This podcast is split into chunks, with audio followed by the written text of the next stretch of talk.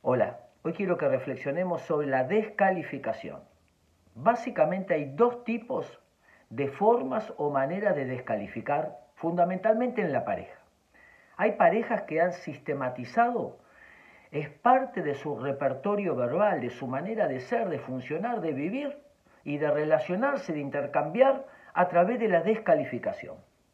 La descalificación, el insulto, la ironía, lo gestual, revolear los ojos, morderse el labio, buscar terceros para denigrar al cónyuge, maneras perpetuas de relacionarse.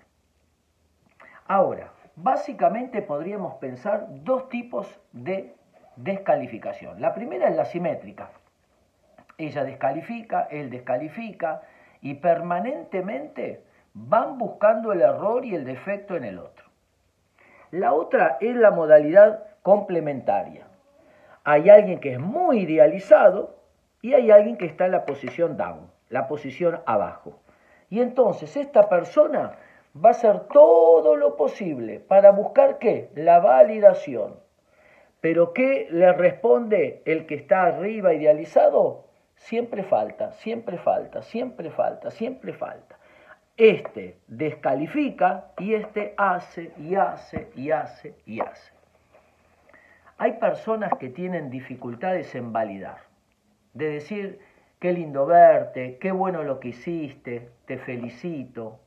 Tienen dificultades en la expresión de palabras amorosas, de reconocimiento, de connotación positiva, de validación, de afecto. Todos tenemos un cartelito invisible que dice haceme sentir importante.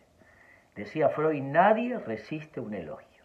Las palabras dichas con amor tienen el poder de cambiar al otro. Espero que les sirva.